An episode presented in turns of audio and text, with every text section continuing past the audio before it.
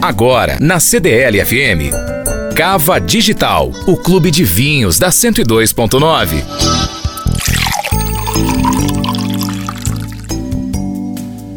Você conhece a história da uva Carmener?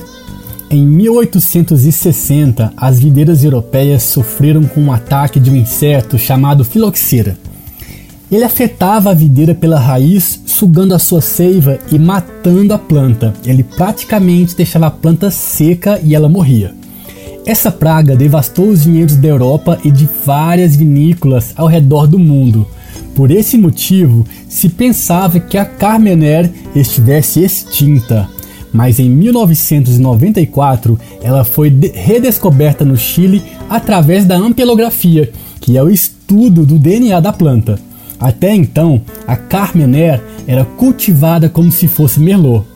Ela foi levada ao Chile por engano e se adaptou muito bem ao clima agradável e aos solos férteis, obtendo êxito ao ponto de ser considerada a uva emblemática do país por sua qualidade e sabor excepcional.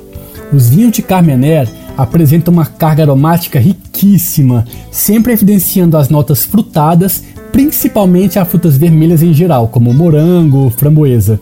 E também é muito famosa pela pirazina, que traz notas de pimentão verde ao vinho. É uma uva que não tem meio termo, ou você ama ou você odeia. Por ter morado no Chile muito tempo, eu tive a oportunidade de provar Carmener de diferentes vales e estilos, e eu amo Carmener. E você? Seus vinhos vão muito bem com a gastronomia chilena pratos à base de carnes vermelhas com pouca gordura, massas ao molho de queijos, ou se o vinho for muito estruturado, podemos harmonizá-lo com carne de porco assada e verduras em geral. Quer saber um pouquinho mais sobre a história do Carmenero no Chile e no mundo? Então é só me seguir nas redes sociais, arroba Marcelo Devin, Marcelo com U, D-V-I-N. Muito obrigado e até amanhã. Cava Digital, o clube de vinhos da 102.9.